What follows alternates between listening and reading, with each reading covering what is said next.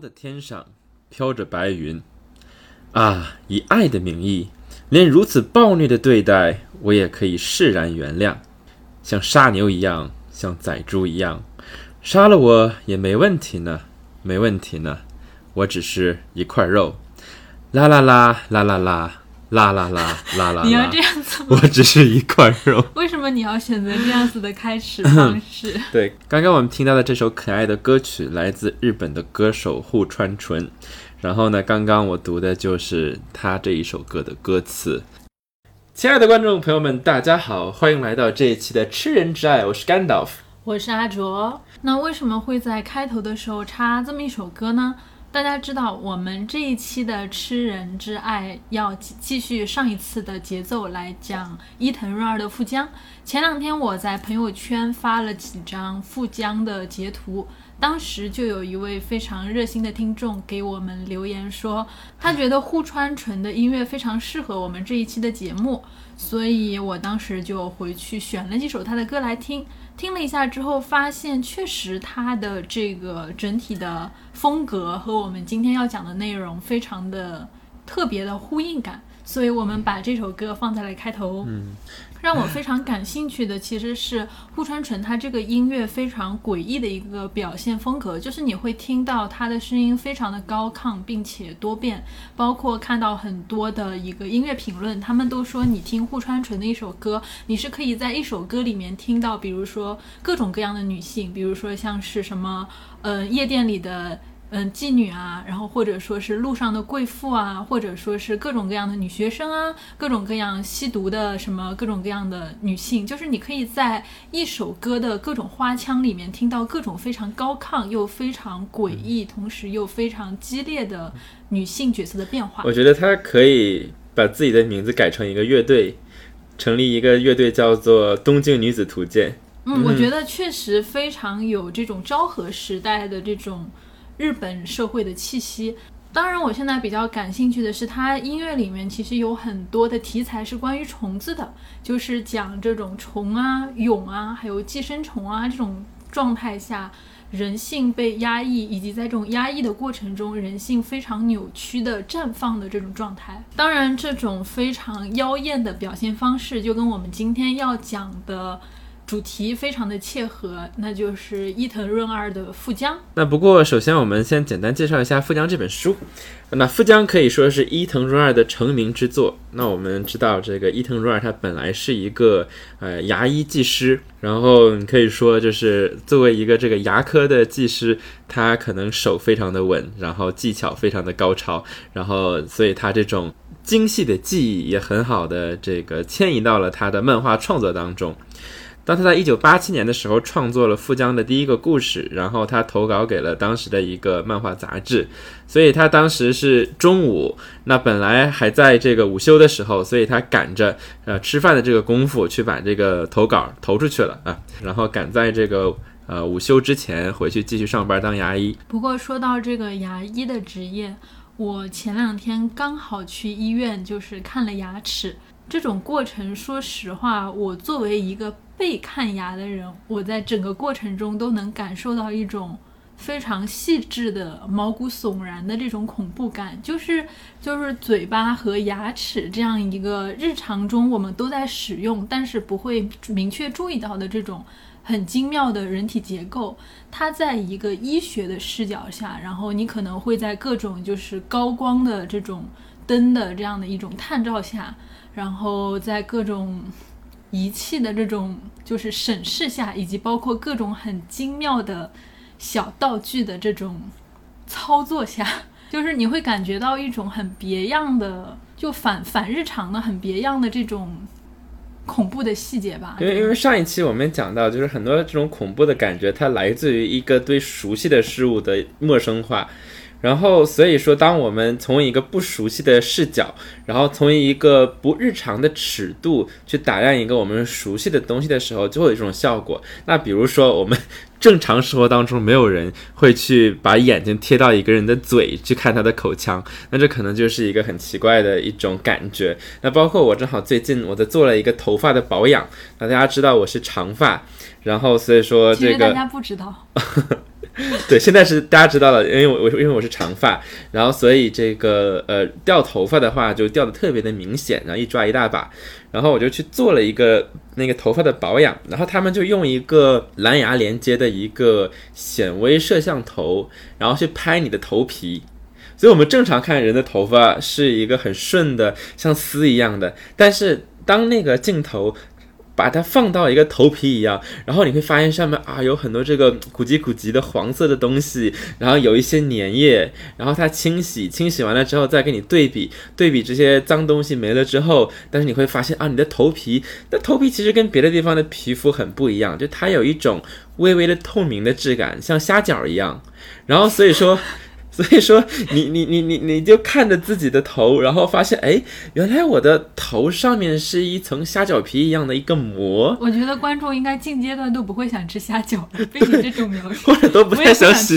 不太想洗头了。对，但是就是这种我们很熟悉的东西，然后你去把它变一个尺度，然后你就变得不认识了。对对对，就跟那个牙医，就是他光看我的牙，让我感受我牙的各种，就是因为他拿各种小凿子啊、小钻子啊，在我牙齿上处理的那个过程，他不仅就是自己在处理，他还时不时的拿个镜子来，来你拿着，我来给你看，就是让我的镜子对着，然后他他。他戳着我的牙说：“哎，你看这儿，这儿有个什么？然后哎，你看那儿，你的这儿有点问题。哎，你这儿挺好的。就是你真的是第一次，就是说，在一个医学的工作者的指导下去认真的审视我这个牙齿的这种，就是高光时刻，就是。”这种感觉真的跟日常的状态非常的不一样。对，本来还能接受自己身体，然后 看完了之后觉得我什么都不想要了，我不要我的头也不要我的牙了。我们虽然在这个过程中把这个过程形容的非常的恶心，但是你会发现，就是说这种把细节不断的翻新，然后不断的扩大给我们看的这种恶心的感觉，它其实会带给我们一种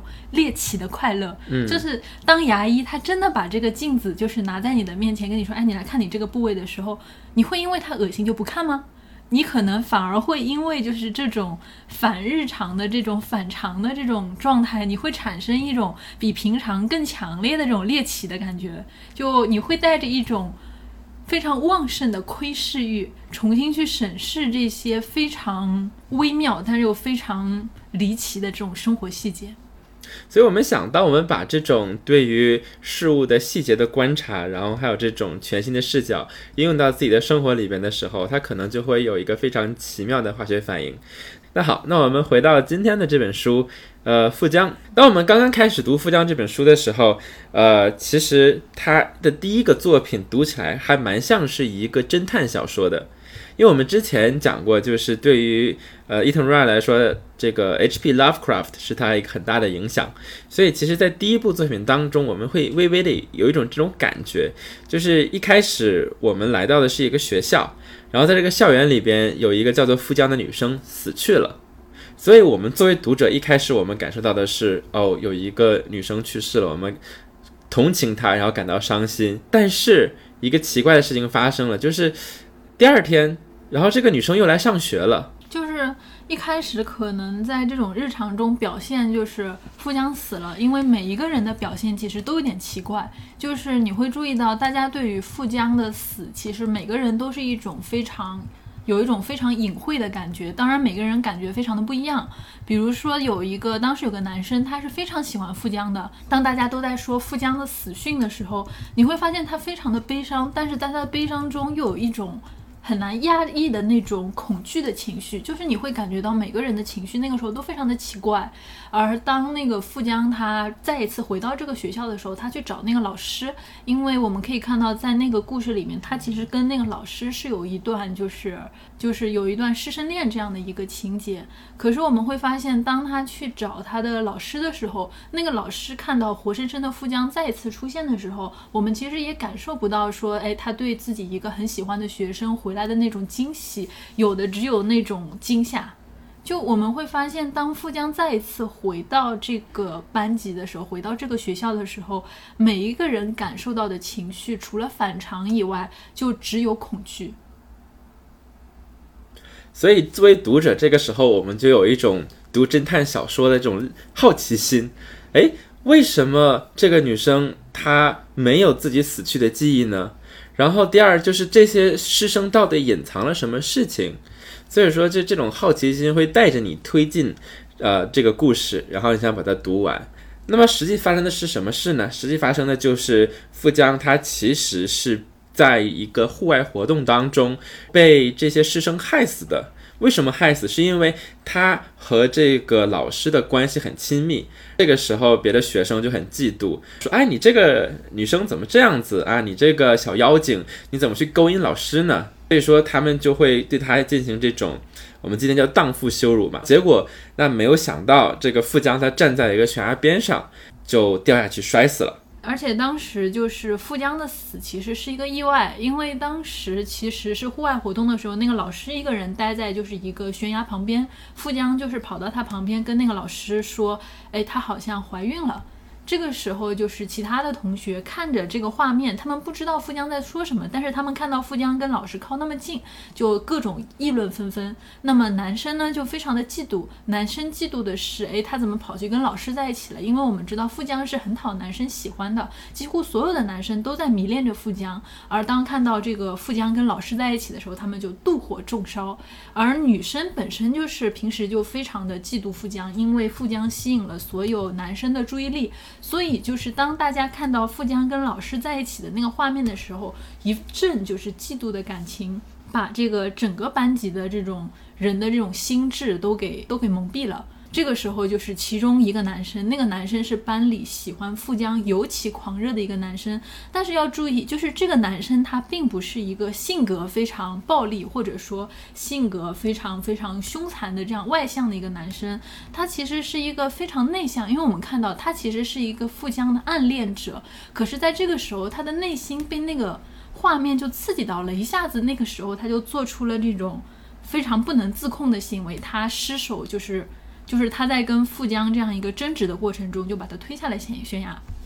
那可想而知，因为地心引力的关系，那当一个身体从一个悬崖掉下去的时候，那他应该会摔死。那事实也是这样子的。那这个时候，很多的这个师生都围在他的尸体面前。对，然后当时那个男生就是把富江给推下去的那个男生，他当时本来是说他要为富江的死负责，因为他杀了富江，他要去自首。可是这个时候，边上的人就是。他们班上的同学在那个瞬间变得出奇的一致的这种同仇敌忾。他们说富江这是活该。如果说你要因为他的死负责的话，那你实在是太可怜了。所以接下来他们就做了一个非常可怕的决定。这个可怕的决定就是他们决定把富江的尸体切成一个一个的小块儿，在场的每一个人拿走一块儿，去分别藏在一个别人找不到的地方。那讲到这里，我们先简单的说一下富江这个角色他的灵感的来源。那这个来源就是呃蜥蜴。那蜥蜴在掉了尾巴之后，它会把自己的尾巴重新的长出来。那么富江它也有一个呃类似的特质，但是要比这个蜥要强大的多，就是富江它自己身体的每一部分都有非常强大的再生能力，这一部分都会成长为一个完整的富江。那所以讲到这里，大家可想而知，他的身体被切成了几十块，四十二块。那他的身体被切成了四十二块，分别藏在了不同的地方。那按照这个设定，每一块都会长成出一个新的腹浆出来。如果说中间的某一个腹浆再次发生意外的话，我们因为我们后面会看到，就是腹浆受到伤害只有两种可能，第一种就是。这个伤比较轻的话，它会迅速的复原；但是如果这个伤比较严重的话，它的这个伤口就会发生继续发生分裂，从它的伤口处又会生长出新的腹浆。就是腹浆，它是一个不断繁殖、不断分裂的一个生命体。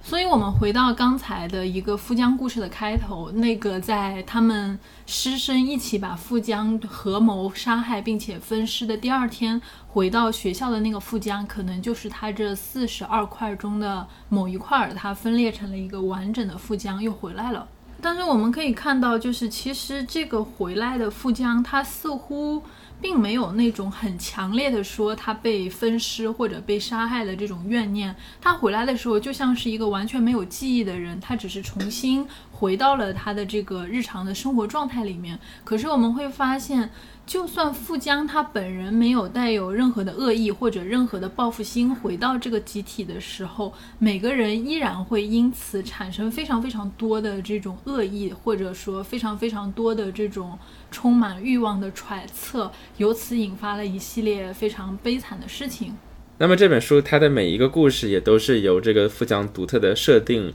所展开的各种情节的想象。那么我们可以简单的总结一下富江他的这个角色到底有哪些的特质。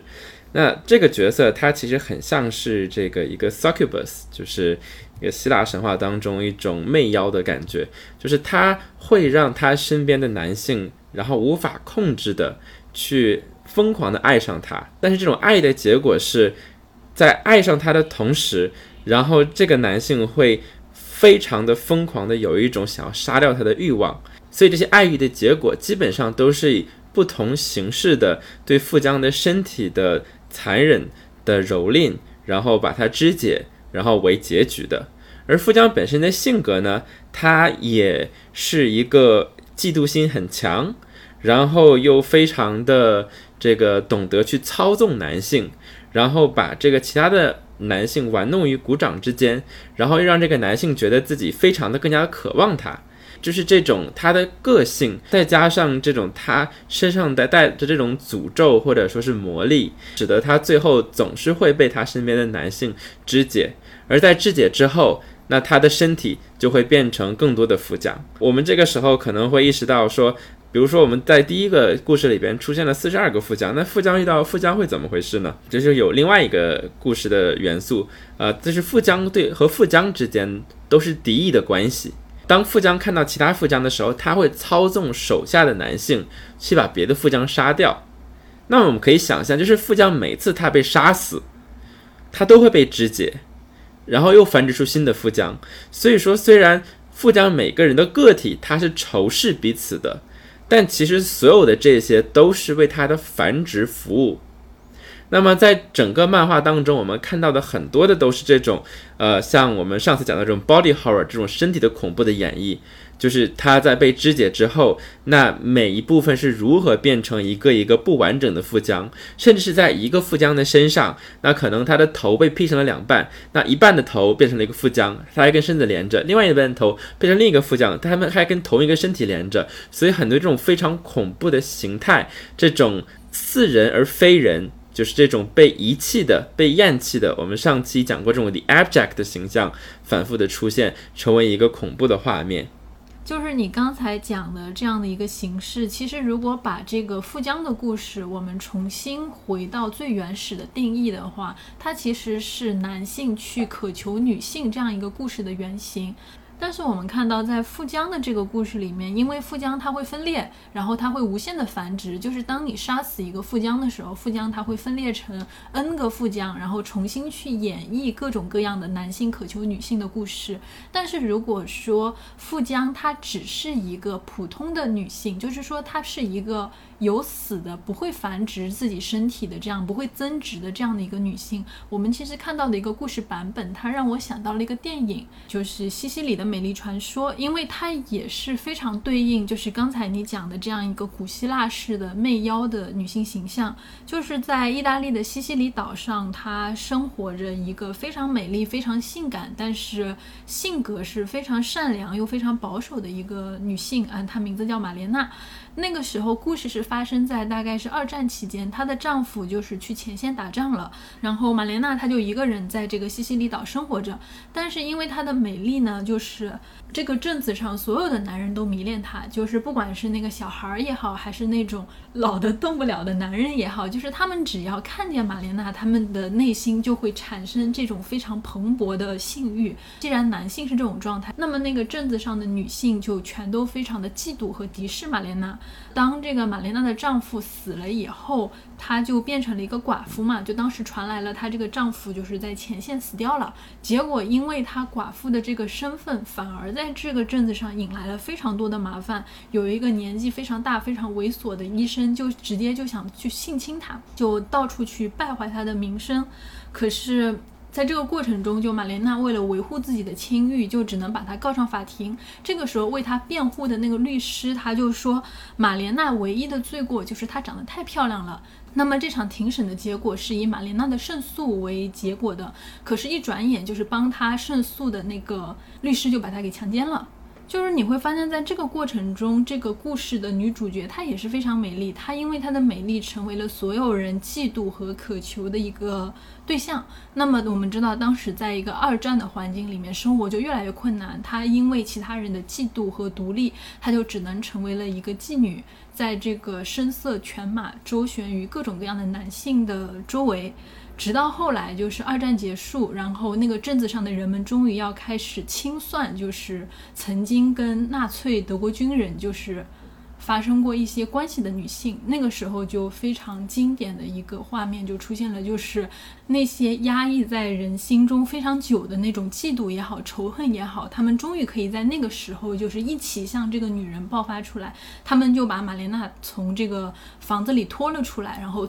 扒光她的衣服。把他推在人群中，打他骂他，然后作为一个就像是仪式性的行为，就是开始剪他的头发，把他的头发就全都给剪掉。就我们会发现这个情节其实特别像就是一个被肢解的富江。当然我们可以看到在这里，其实头发就作为身体的一个象征，就是一种非常耻辱的去泄愤的这种形式上的行为，把一个女性就你刚才说的这种荡妇羞辱发挥到了极致。其实，在这个过程里面。我们会看到，如果说富江不会分裂，它其实面临的那种情况，就跟刚才讲的这个电影的情况就非常像。那所以今天我们再去审视这个富江整个的角色的设定的时候，我会认为这是一个非常厌女的设定，就是她这个角色，她汇集了我们在社会上对于女性的所有的罪过。就是如果我们想，如果在这个社会上，那女性可能被强加了某些原罪的话，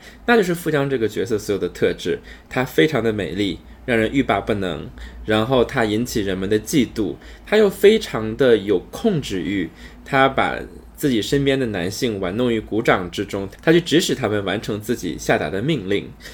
而且她作为女性，她非常厌恶跟自己同样的女性。就是她如果碰到跟自己一样，就是富江碰到另外一个富江，她第一个想到的就不会说是哎，我们两个是类似的，我们可以做好朋友。他们更多想到的就是要铲除掉另外一个富江。就是在这个过程中，我觉得她其实也像是一个，就是不仅是男性对于女性的那种厌女，更多的其实还有女性她自己对于女性的这种。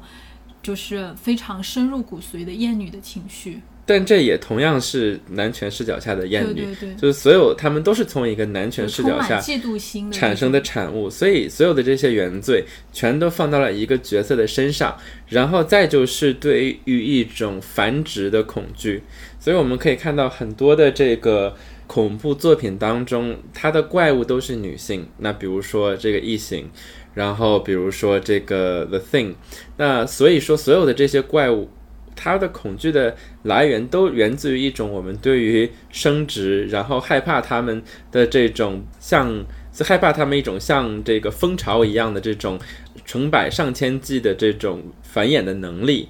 所以这个角色它既汇集了我们社会当中强加给女性的很多原罪，同时又有很多这个老掉牙的对于这种生殖的恐惧。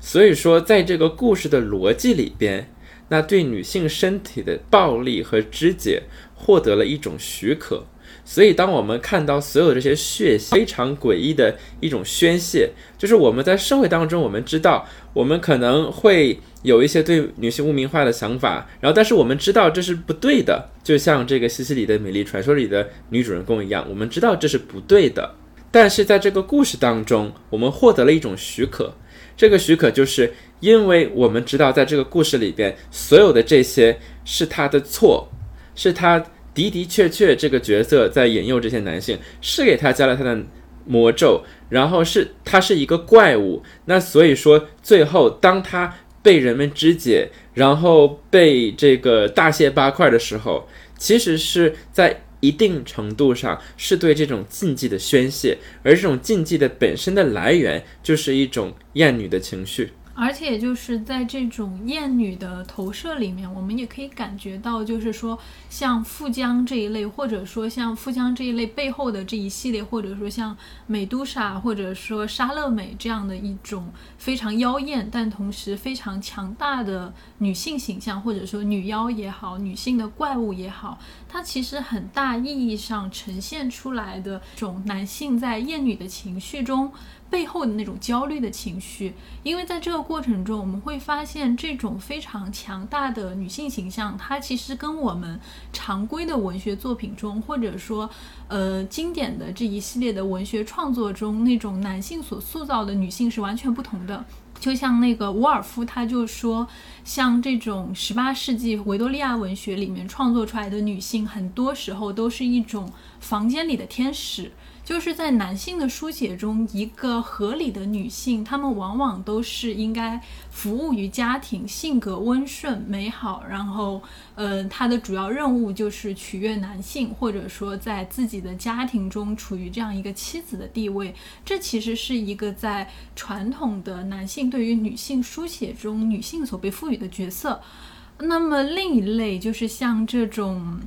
像这种，比如说这种美杜莎，或者说富江这样的一个形象，他们内在其实有一种远远超脱于房间里的天使这样的一个女性形象所被赋予的这种生殖和家庭的责任和范畴。他们身上有很多很矛盾的情感，这种情感其实本质上是男性他们自己无法去控制自己的一个身体的存在，这样的一个出生和死亡，然后对于。生命的这种无能为力的情感，因为我们看到，就是这一系列女性身上，她们所代表的是生命中无法控制的一种偶然性，然后一种非常强大的一种性的欲望和这种性的统摄能力，以及非常强烈的以生殖为代表的。创造力、艺术的创造力、生命的创造力这一系列的这种创造力，其实对于男性来说，很多时候体现出来的是他们对于生命的这种。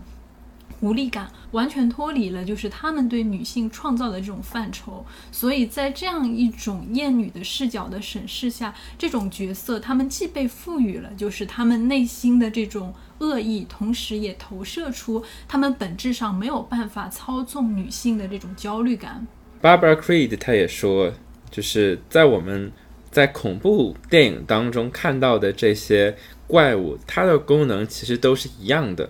那就是代表一种在一种符号上面的秩序，和这种秩序所面对的一种威胁和不稳定性。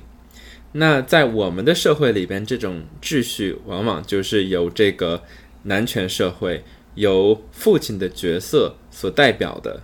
所以说，当这个女性她出现的时候，她往往去代表了这样的一种不稳定性，代表了威胁。尤其是像刚刚讲到。这个女性的角色从私人的领域来到公共的领域的时候，当她的这种美丽不再被私有化，而成为一种被公共争夺的资源的时候，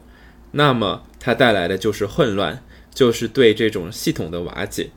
所以说，我们这样去分析，其实富江他的这样的一个设定是非常的令人不安的。因为它其实意味着就是一种性别和生活方式的倒错。或者说，其实，在富江的身上，我们可以看到一种由于太具有女性特征，反而失去了女性特征，或者说性倒错的这种女性形象。因为我们看到，其实当我们再去审视富江的时候，我们把她当成了一个女性之前，她其实是一个怪物，一个畸形的人，然后一个非常怪异的麦克白夫人，或者说一个让人觉得非常厌恶、非常恐惧的这种愤怒女神。她给给人的印象，罪恶嗜血这样的一个形象，确实就是一个很强的秩序之外的怪物，就是已经完全的概括了她作为女性的这样一个审美特点。嗯，而我们对怪物应该做的是什么？我们对这种秩序的打破，我们的做法是什么？那就是净化。我们要除尽它，我们要用火烧死它。所以在这个故事里边，我们看到了一个非常字面意义上的对刚才我们所进行的分析的一个表现，就是唯一能够确定的去防止富江增值的办法，就是用火把他的这个身体完全的碳化，而且要是完全的碳化，因为如果你的碳化不完全的话，又那么会有新的富江对诞，生它又会有新的富江诞生。所以这里边其实呃讲到这个情节还是蛮有趣的，因为在这个故事里边是我们第一次看到某一个富江，他和这个角色产生了表面上的共情，就是这个角色他是。呃，主人公他是四个有一个四个兄弟的家庭里边，然后一个最丑的一个弟弟，然后呢，他就从小一直被排挤，然后被排挤之后，他有一次遇到了富江，然后和之前的一些男性角色一样，然后为了他成为了一个杀人犯。他为了躲避这个警察的追击，然后他就躲到了一个山洞里边去生活。然后这个时候，他发现，哎，自己的口袋里边居然有富江的四根手指。然后他这个时候就立刻把这四根手指放了一把火，把它烧掉了。那没有想到的呢，就是这四根手指它并没有被完全被它碳化的烧尽，然后所以从这个灰烬当中慢慢的出生了四个新的富江。那这四个富江呢，又非呃又非常的明白，他们知道自己本来是四个手指，然后说啊我是食指，你是中指，你是无名指，然后谁谁谁是小指，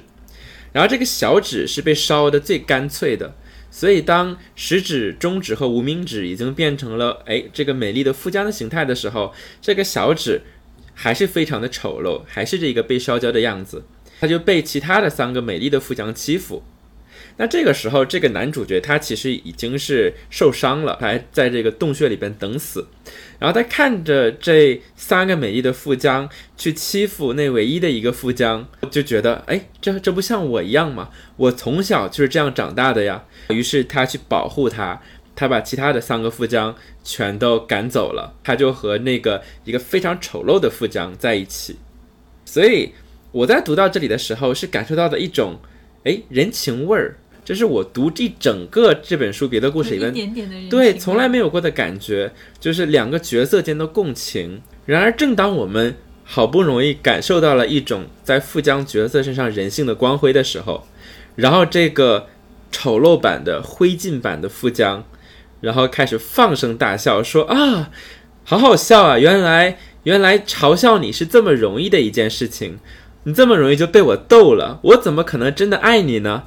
于是，这个丑陋的富江，他迅速的恢复，马上变成了一个美丽的富江，头也不回的走了。这个男人就留在这个洞穴里边继续等死。所以说，就是这个角色在被设定的时候，他被剥夺了任何一个让我们去和他共情的机会，他身上每一丝人性的光辉都会被这个情节所否定。这样的一种非常纯粹的。负面，然后妖魔的形象，那最后像我们刚才讲到的，它的结果就是成为了一个许可证，成为了暴力和被杀戮的许可证。你这个让我想到了另外一个，就是圣经里的一个故事。当然，它并不是说现在我们常见的那个圣经里面可以看到的，它是一个就是一个女怪物，她的名字叫 Lilith。根据我们现在通行版的一个圣经，就是亚当的妻子是夏娃嘛。但是根据希伯来的神话，这个莉莉丝她是第一个女性，也是第一个怪怪物。然后在包括在后来的很多的文学解读里面，就是这个莉莉丝她之所以和疯狂、反复无常，还有怪物身上体现的各种怪诞的特点联系在一起，是因为她的内心深处是存在着一种类似于诗人或者类似于一个创造者的这样的一一个僭越的念头。因为那个根据这个圣经旧约里面所记载的犹太人传说，莉莉丝她是亚当的第一个妻子，但是她并不是从亚当的肋骨里面创造出来的，而是跟亚当一样由大地而生，所以他认为自己应该是跟亚当是完全平等的人，而不认同说女性应该屈从于男性。所以就是说，当亚当迫使他以女性身份来服从自己的时候，他就非常的愤怒，然后他就离开了亚当，跑到了红海的旁边去跟魔鬼们住在一起。这个时候，上帝就非常的愤怒，他就派下了这个天使来到了红海边上，就要这个莉莉丝立刻回去，不然的话，他每天就会有一百个和魔鬼所生的孩子死掉。可是莉莉丝宁可接受就是这种父权制婚姻所带来的这。种惩罚，他也不愿意，就是说回到亚当的身边，反而通过就是。伤害自己生下的婴儿这种方式，向上帝和亚当去复仇。所以我们会看到，就是在莉莉丝这个故事里面，或者说在父权制的文化里面，女性的一个女言说和女性的这样一个胆大妄为的行事方式，它意味着女性对于男性霸权的这种反抗。可是问题是，这种反抗它永远是跟一种恶魔性的特质是联合在一起的。所以就是像莉莉丝这样一个形象，它不仅被驱。逐出了人类的社会，而且他也被驱逐出了圣经里面所记载的这种半神圣的公共历史里面。女性她们被告知说，如果她们胆敢对自身去进行定义，她们就必须去付出像莉莉丝这样的一个代价。因为莉莉丝的形象，它就说明了这一点，她受到了诅咒，因为她是一个从这种父权秩序里面抽身而出的人，而且她居然敢用通过就是命名的这种行为，它体现出来的一种文学或者说文化上的一种新的女性的这种诉求和权威。但是我们可以看到，就是他最后的一个惩罚，就是他被禁锢在所谓的复仇行为里，而这个复仇行为的本质是，他要不停的去杀害自己，就是生下来的婴儿。那说到 Lilith 和他的孩子，那我们不如这个时候正好聊一聊富江和富江的这种生殖的功能。所以我们刚才其实，呃，讲的很多的这个情节。那大家其实如果做一个逻辑的推演的话，那其实都会是这个世界都会变成全都是富江，因为你想，就是任何一点点、一丁点的这个富江的细胞都会增殖成一个完整的富江，所以有有些故事里边确实是这样子的。那比如说。有一个故事是这个河里边，在这个河里边就生出了很多不同的富江。对，因为有人就是那个故事是有个人他其实想去镇上去卖这个富江的肉块儿，但是所有的人都觉得他非常的奇怪，然后人们就去骂他打他，他就当时就不在追打的过程中，他把自己带的那些富江的肉块儿就全部的扔到了湖底下，他自己也就消失了。但是过了一段时间之后，大家发现就是这个镇子上越来越多的人消失了，他们投到了湖里面就再也不见了，而且消失的人都是一些成年的男性。所以这个时候就是后面就发现，原来这个湖底就长出了非常多的富江，他们在水里面诱惑着这些男性进入到水底，然后把他们吃掉。然后在某一个深夜里边，他们又都从湖里边迈着整齐的步伐，昂首挺胸穿过了这个镇子。啊，对，然后这个小镇的居民们透过自己的窗户，然后看着外面一个一个的富江走向远方。这个故事就到这里结束了。包括很多其他的故事，像有一个是他们把这个富江整个的剁碎了，然后剁得像肉馅儿一样碎，然后说，哎，但是这个馅儿变得越来越多了，怎么办？那本来啊，这个是一个人的量，然后它不断的增值，然后变成好几个桶的肉。肉馅儿，然后又装不完。这个时候，另外一个人说：“说我们家有个酒厂。”那好，他们就把这一桶一桶的肉丢到这个酒厂里酿的酒去，就发酵。对，然后他们去那个和那个酒，后来还喝这个酒。最后就是所有的这些呃酒里边就长出了很多很多很多很多无数个富江。最后呢，你会发现我们看到的这些无数个几千几百个富江的景象，其实是他们出现了一个幻觉。就是这并不是真的，虽然我们觉得这是一定会发生的事情。就是伊藤润二他永远都不会把富江这个设定它必然的逻辑的结果展现给我们，但是呢，他在每一个小故事里边又都会让我们去这样的感觉，所以它永远是成为一种压力。就是我觉得这是他叙事上的一个刻意的一个设定，就是让你知道说这是将你对未来的一种焦虑。我要让你永远生活在这种焦虑感当中，这种焦虑不会变成恐惧，它就是压到你心头的一种可能性。所以，我们看着每一个故事，其实我们都会产生这种对于升职的焦虑，然后我们带着这种焦虑去阅读，它又永远的我们在这一方面不会获得满足，所以说读这个系列的故事就成为了一个非常，这就成为了一个非常特别一种心理的挑战，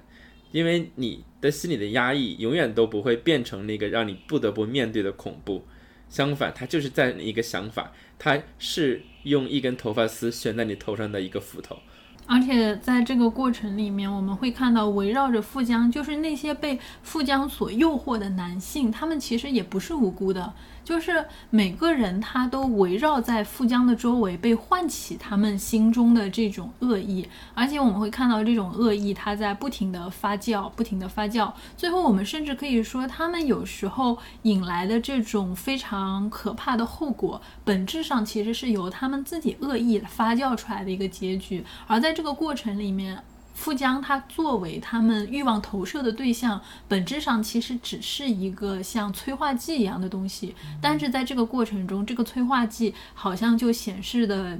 好像就看上去就好像是所有一切问题发生的根源。因为这种男性他们逐渐发酵的这种恶意，它其实让我想到了一个很短的安徒生童话。就那个安徒生童话的名字是完全是真的，它讲的就是一个小小的。它的名字叫完全是真的。对对，那个那个童话的名字叫完全是真的。它讲的过程就是一根小小的羽毛可以变成五只母鸡。对，那么这个故事是什么呢？它故事讲，哎，这个故事的开头是一只白色的母鸡，它啄掉了自己身上的一根白色的羽毛。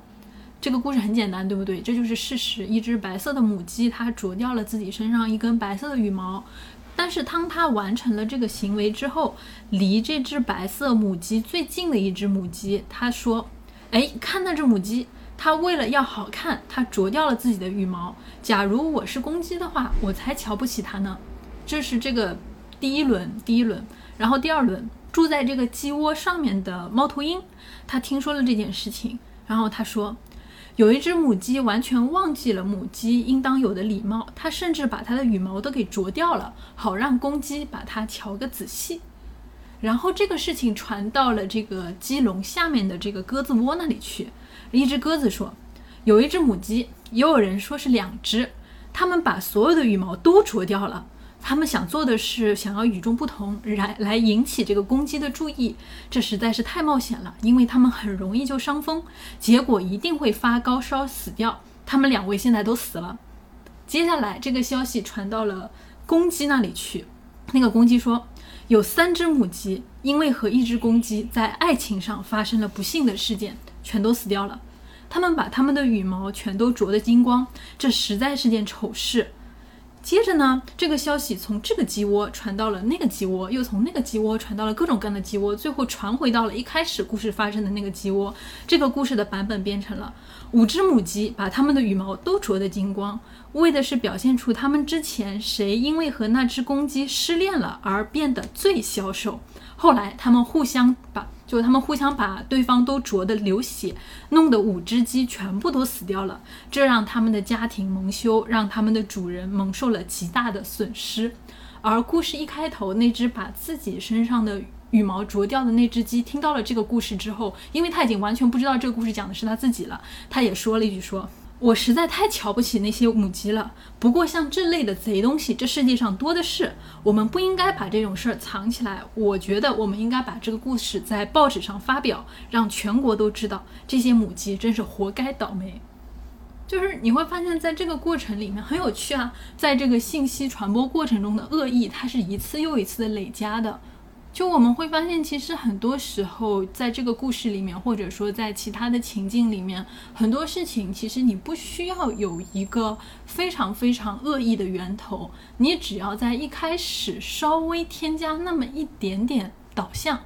只需要一点点的导向，你就会发现它整个故事，或者说整个中间的一个人性，或者说体现出来的一个整个事件，它就会像一个完全失控的，就是从悬崖底下往下滚的一个石头，你完全没有办法停止它这样一个恶意的发酵，你也没有办法去阻止整个事情向一个完全失控的状态去发展。就是我们会看见，在这个故事里面，其实。富江它更像是一个非常空的一个欲望的容器，实际上是围绕在它周围的这些人，不断的在向这个容器里面去投射自己的一个欲望还有恶意。一开始可能就是说他们其实这种迷恋也好，这种爱意也好，或者说这种占有欲也好，其实都非常的小，非常的微妙。可是到最后的时候，你会发现这个过程就是一旦恶意的这个事情发生，一旦欲望发生，它就会像是一个滚雪球一样，越滚越大。然后我们会看到，一开始小小的爱意，就最后变成了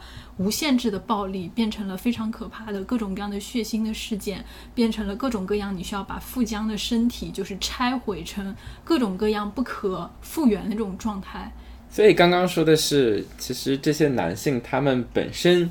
在心里边有某些既有的恶，但只不过富江给了他们一个理由，然后使这个恶的发生成为了合理的。当然，我们今天讲富江，其实更多的是从一个批判的角度，就是这个设定是比较厌女的这样的一个情节。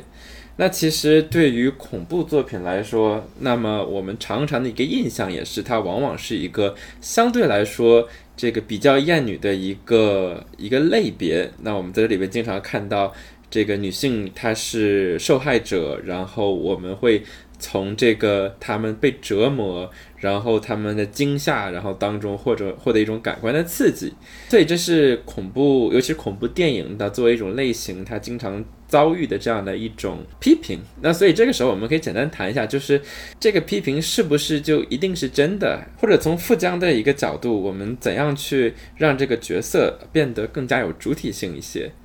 那其实对于恐怖电影来说，呃，它其实。在这个近几十年的发展当中，反而是从一开始的这样的一个把女性放在一个被动，然后作为一种尖叫和恐怖的投射的对象的这样的一种类型片，其实它已经发展成了一个，我觉得甚至可能是在所有的类型片当中，这个强大的有主体性的女性角色最多的这样一种类型，就是因为我们已经习惯了这样一种设定，然后所以在恐怖片当中。她往往是女主角，但是如果我们一直都这样写的话，那这个角色第一会变得非常的没有生气，第二就是这个类型会变得非常的刻板。所以说，很自然的在这个类型当中，我们就会发现他们的主角。变得越来越有趣。从这个异形当中的这个 Ripley 开始，对吧？我们看到，哎，这里边逐渐的有这个强大的女性的角色，然后这些女性的角色她开始去调查，然后她开始去反抗。她不仅仅是一个受害者的形象，而她们最后也往往成为那个幸存者。所以说，如果我们如果就单纯的认为恐怖的类型就一定是厌女的话，显然是一个不公平的一个说法。所以说，对于富江来说，其实这里边也有很多可以去创新，然后去呃进行进一步创作的空间。那比如说，在这个呃伊藤润二的一个动画的那个 collection 里边，其实就有一个在漫画当中没有被收录的一个情节，就是从富江的角度，就他试图去吸引一个男性，然后但是那个男性就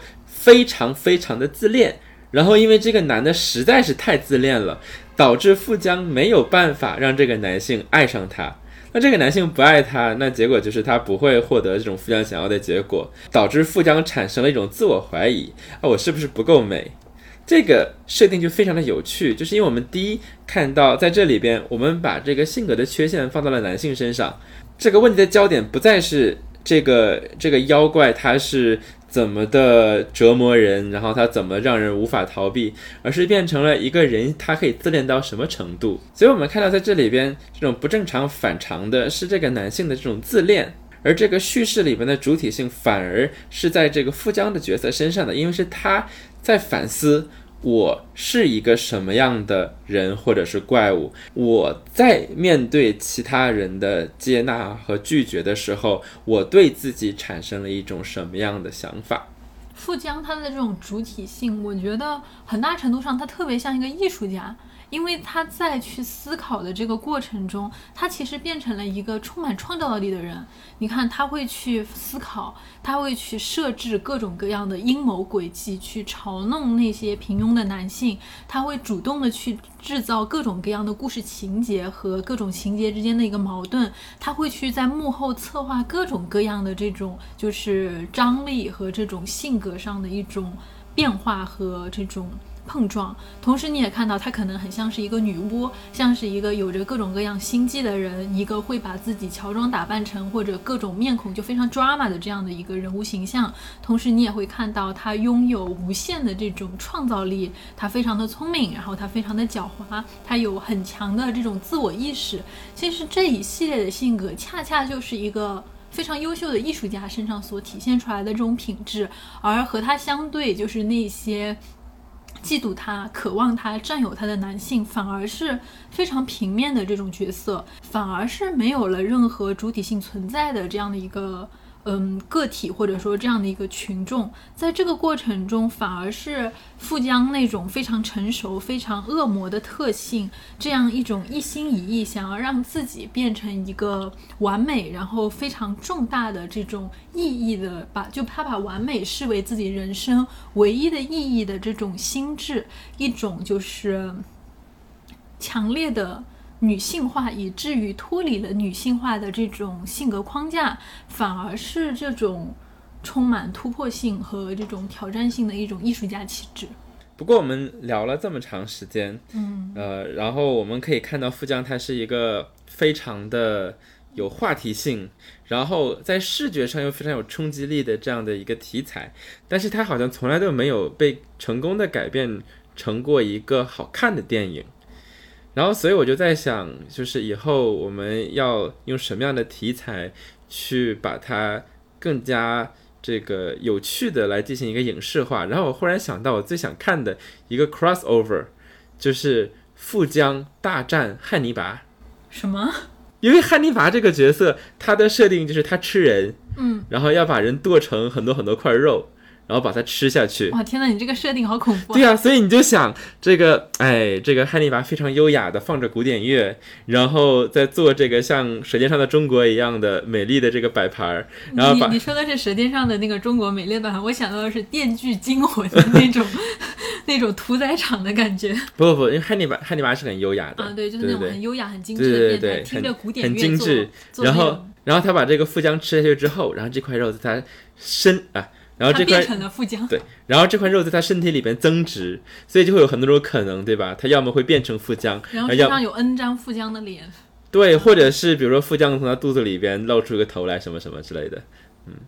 不过我们这个节目到了最后，还是要聊一聊这个奇妙的爱情。对于在这里面，你还能你还现实生活的启示，奇妙的爱情，呃，我觉得是其实非常重要的，是是是非常重要的一个话题，就是说。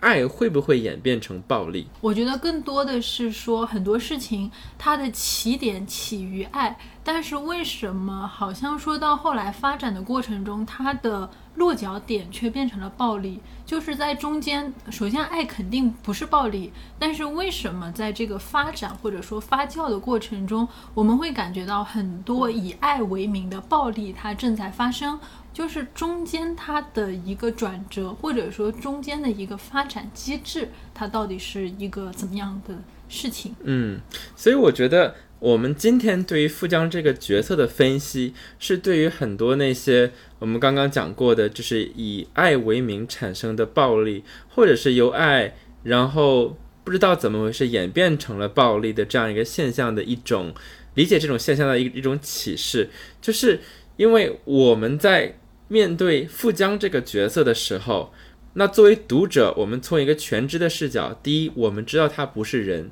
所以我们不需要和他产生共情；第二，我们知道他坏，所以说我们对他的这种暴力是有许可证的；然后第三，就是我们知道，当我们去想要杀他的时候，我们是被他的某些特质，不论是他的控制，他的这种诅咒的力量。等等，这种不可言喻的能力，呃，使得我们心中这种恶被激发出来，它才是那个原因。所以说，我觉得很多的时候，我们在实行一个暴力的个行为的时候，其实会需要一些这样的条件，就是在这个时候，第一，你不把他当成一个人，就你没有和他共情，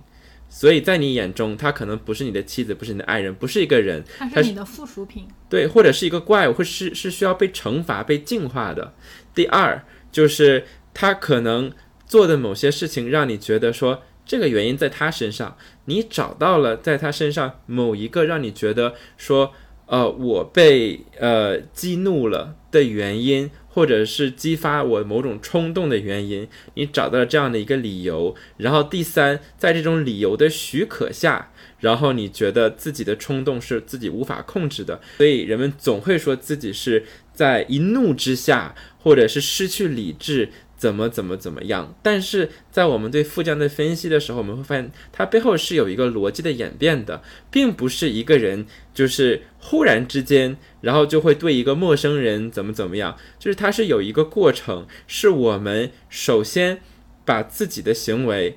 然后把变成了别人的过错。其实这仅仅是一个许可证而已，就是并不是因为。谁穿着暴露，然后你产生了某种无法控制的去侵犯别人的冲动，不是因为谁呃讲话怎么怎么样，然后你产生了一种无法控制的暴力，就是因为很多的这种亲密关系内的暴力的例子，就是如果你请一个警察到现场，他肯定他的表现是跟他在家里面是不一样的，就是他是有理智的，冲动往往只是一个借口。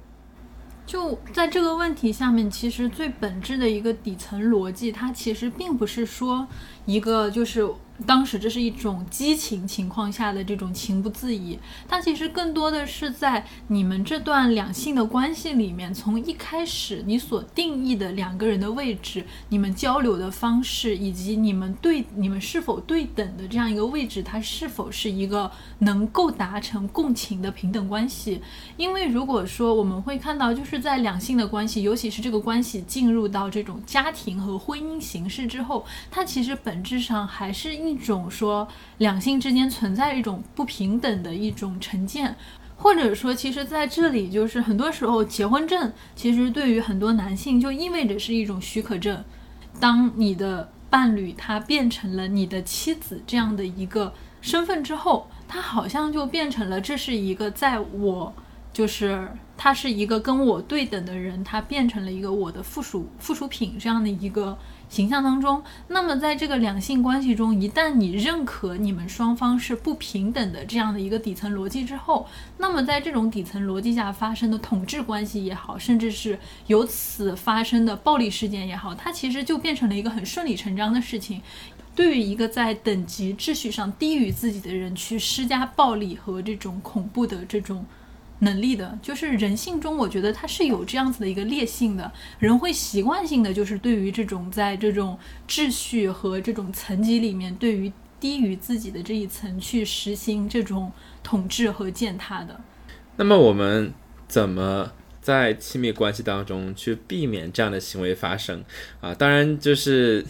呃，无论如何，嗯，都不要。去试图把谁谁谁大卸八块，这显然是不可以的，对吧？但是我们说，就任何形式的暴力，哪怕是你对谁狂吼一通，我觉得其实，在我们去让自己的情绪控制自己之前，可以去进行刚才我们所说的这几个理由背后的一种反思，就是第一，那。你有没有先试着和对方产生共情？你有没有先先看到对方他作为一个人，他的需求、他的情感、他的角度是怎么样的？第二，就是你有没有让对方的某一个行为或者说话语，然后让你的错误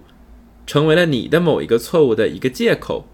别人可能说了让你不开心的话，但是不是因为这个你就有权利去伤害别人呢？那我觉得。一定不是的，就是不要把别别人的失误视为一个许可证。对，就是你你没有去裁判和这样子去审判对方的权利。对，不要不要在对方的行为当中去为自己的行为寻找借口。那么反过来，那如果你是一个受害者，或者是生活在一个让你觉得这种压力很大的亲密关系的时候，他可能也有一些类似的特点，就是可能你会觉得，诶，对方永远都看不到自己的情绪和需求。然后，第二就是说，你的行为总是会得到对方的惩罚。